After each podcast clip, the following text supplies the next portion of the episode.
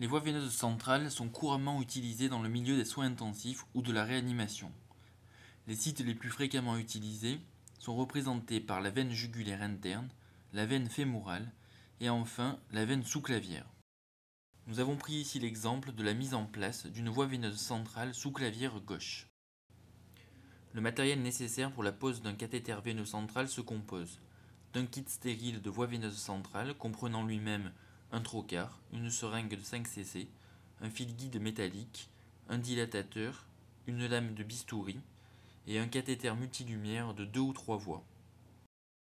On utilisera également un flacon de lidocaïne à 1 ou 2%, une aiguille, un kit de suture, une seringue de 20 cc, deux ou trois flacons de solution glucosée à 5%, deux ou trois tubulures, deux ou trois rampes, deux ou trois prolongateurs, de la polyvidone iodée rouge et jaune ou de la chlorhexidine, des champs stériles dont un sera troué, des compresses stériles, un pansement stérile, un masque, une charlotte, une casaque stérile et enfin des gants stériles. Le patient est positionné en décubitus dorsal. Les bras sont placés le long du corps. Les épaules sont tombantes de manière à ce que les clavicules soient à peu près horizontales. Un petit billot pourra si nécessaire être placé sous la partie supérieure du dos, de manière à ne pas être gêné par le moignon de l'épaule lors de la ponction.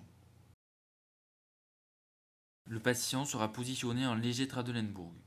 Ceci permettra d'une part d'augmenter le retour veineux et donc le diamètre de la veine, et d'autre part de diminuer le risque d'embolie gazeuse. Enfin, le bras du côté de la ponction pourra être également maintenu en légère traction dans l'axe du corps par une aide. La voie de ponction la plus répandue est la voie dite d'Aubagnac. Elle se situe à la jonction du tiers interne et du tiers moyen de la clavicule. A noter qu'une autre voie de ponction, située sur la ligne médioclaviculaire, au ras du bord inférieur de la clavicule, peut également être utilisée. C'est la voie dite de Wilson. Le geste commence par une désinfection large de la zone de ponction. L'étape suivante consiste à disposer les champs stériles de manière à ce que seule la zone de ponction reste découverte. Dans notre exemple, l'extrémité céphalique du patient se situe à droite de l'écran et l'extrémité caudale à gauche de l'écran. L'opérateur commence par repérer le point de ponction, c'est-à-dire à la jonction du tiers interne et du tiers moyen de la clavicule. Chez un patient conscient, on procédera à une anesthésie locale du trajet, de la peau, jusqu'en profondeur. Il est important de toujours tirer sur le piston de la seringue avant d'injecter la lidocaïne. Cette manœuvre permet en effet de s'assurer que l'aiguille n'est pas dans un vaisseau. L'opérateur adapte ensuite le trocar sur la seringue de 5 cc.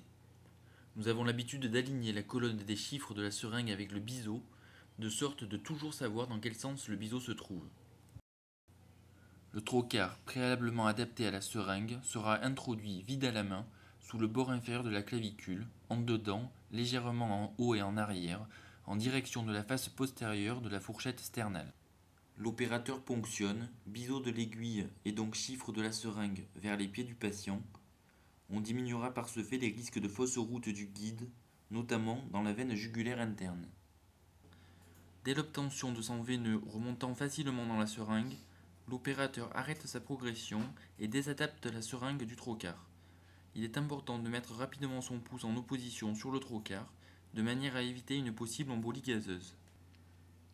L'opérateur introduit ensuite le guide métallique dans le trocar. Les guides ont en général une extrémité rigide et l'autre plus souple. C'est cette dernière qui sera insérée en premier.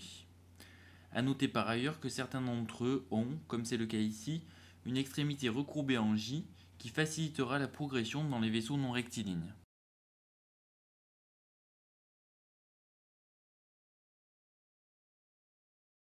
L'étape suivante consiste à retirer le trocar en appliquant sur l'orifice cutané une compresse stérile, de sorte à maintenir le guide en place et à éviter tout risque de piqûre. Afin de faciliter la traversée cutanée du dilatateur puis du cathéter, l'opérateur procède à une petite incision cutanée à l'aide d'une lame de bistouri. On fait ensuite coulisser le dilatateur sur le fil guide métallique. La progression se fait en prenant le dilatateur à environ 2 cm de l'orifice cutané et en l'insérant fermement jusqu'à la garde. Reste à insérer le cathéter multivoie en s'assurant de bien voir ressortir le guide de l'autre côté. Pour cela, on fait coulisser la partie visible du guide vers l'extérieur jusqu'à le voir ressortir. Cela permettra, une fois le cathéter mis en place, de pouvoir retirer le guide.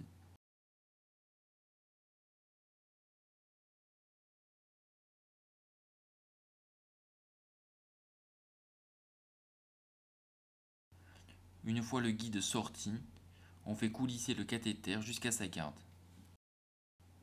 Reste ensuite à retirer le guide tout en clampant la voie. Pour cela, on peut plier le cathéter puis utiliser les embouts en plastique bleu. Il suffit ensuite de purger les différentes voies. Pour cela, on adapte une seringue puis on déclampe la voie concernée et enfin on aspire le sang veineux jusqu'à en récupérer dans la seringue. Cela permet de s'assurer que la voie est bien dans la veine. On clampe de nouveau la voie, puis on adapte le prolongateur, préalablement monté et purgé de son air.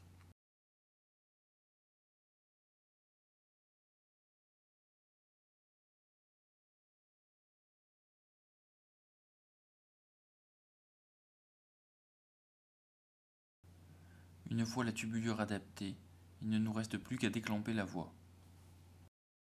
La manœuvre sera répétée pour chacune des trois voies. Le cathéter est maintenant mis en place. Reste à le suturer à la peau. Des aiguilles à suture courbes ou plates peuvent être utilisées.